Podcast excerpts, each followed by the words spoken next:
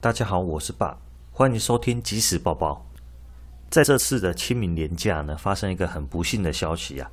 在清明连假第一天，一辆上午从新北市往台东，载了三百五十多人的泰鲁阁号，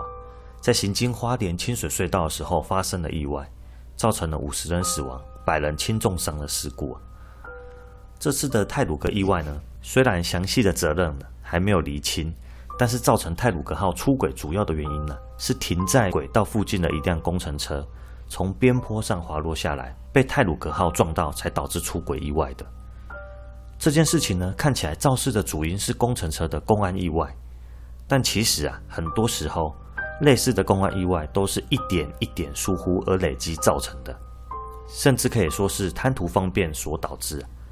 而这背后的主要原因，几乎都跟人的工作心态有关。以目前台湾的公安法，也就是职业安全卫生法，对职业安全的规范蛮详尽的，基本上呢都有规范到不同工作场域的安全管理措施啊。但因为各个工作环境还是有些许的差异，所以还需要有受训过的公安人员呢，因地制宜啊，根据实际的状况订定相应的规定。大致上来说呢，劳工在公安的义务不外乎是遵守安全规则，遵守安全的工作方式。保持良好的工作态度，还有依规定做好防护措施等等的这一些啊，但是就是这个但是啊，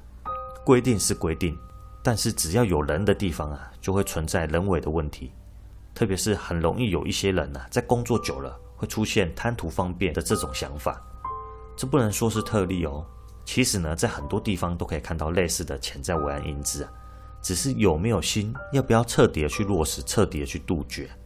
的确啊。平常没有发生事情就没有什么事，但是只要一发生，很容易就会变成严重的公安事件了。就以我本身的例子来说呢，以前呢在某一间公司负责公安的时候啊，就会定期帮员工做公安的教育训练啊，也会在厂房里面张贴一些公安的告示。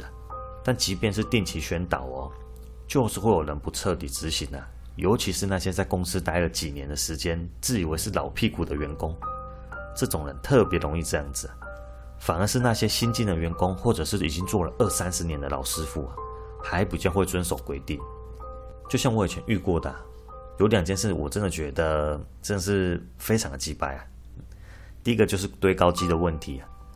就是会有几个特定的员工呢，在开堆高机的时候，安全带不系好，安全帽也不戴好，特别是在堆高机还插了货物的时候，那个货物还在高处就开始移动了。虽然说是老生常谈了。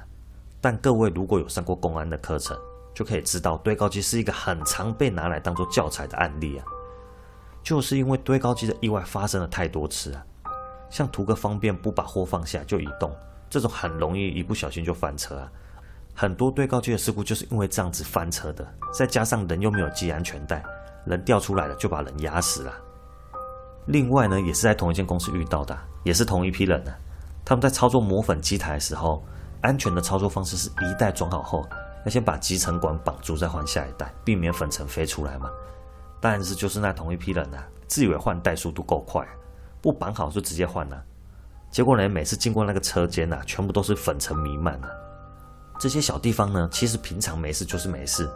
但是一发生事情都是不得了的。像粉尘那个车间呢，八千尘爆的事情，就是因为粉尘密度够高，加上火花造成爆炸的。这种事情就是一直在宣导啊。可是偏偏就是有人，你再怎么盯他，都还是维持那样的工作态度啊。我当时呢，为了落实公安这一块，也是跟那些高拐的人呐、啊、斗了一段时间呢、啊。一开始也是好说歹说，公安教育也上了，现场发现也规劝了，但就是不听。那几个人呢，看见你人不在现场，又开始无视规定了，然后抓到又一堆理由啊。哎，工厂那么热，还要戴头盔，很麻烦呢。那粉尘那个用电风扇吹掉就好啦。哎呀，我做这个那么久啊，不会发生什么事情啊，放心放心呐。哎，就是这样子啊。这些人呐、啊，他们也不是不知道规定是什么，但是就是为了他们方便行事啊。他们觉得这样操作比较容易，比较方便，就这样子做。讲好听一点呢，就是非常的随心所欲；讲难听一点，就是安全意识非常的差。公安呢，是一系列小地方环环相扣而成的。而往往这种的工作态度啊，在每一个小地方都图方便，因注意而未注意啊，抱着侥幸的心态，最后才会酿成大祸。其实呢，要营造一个安全的工作环境呢，防微杜渐这个概念是非常重要的。每一个小地方做好，就可以大大降低意外的发生了。而从个人观点来看呢，要杜绝这类公安意外，其实最好的方式就是从小时候教育开始做起。虽然是最耗时的，但是也是最有效的方式啊。为什么这么说呢？因为啊，如果从小就养成习惯，不管做任何事情都培养好严谨认真的做事态度啊，那未来不管做什么都会更加重视自己的工作，也会产生更强的责任感啊。这种习惯的养成啊，不仅可以培养对工作的尊重啊，也可以相当程度呢避免职场上不安全的行为发生啊。而这才是杜绝公安意外非常重要的条件之一啊。回头看看泰鲁格意外，虽然说有点像放马后炮啊。但如果在施工之前，确实把工程车所有的危险因素都排除，那或许可以更大程度降低这次的意外。各位是怎么看呢？我是 Bob，我们后会有期。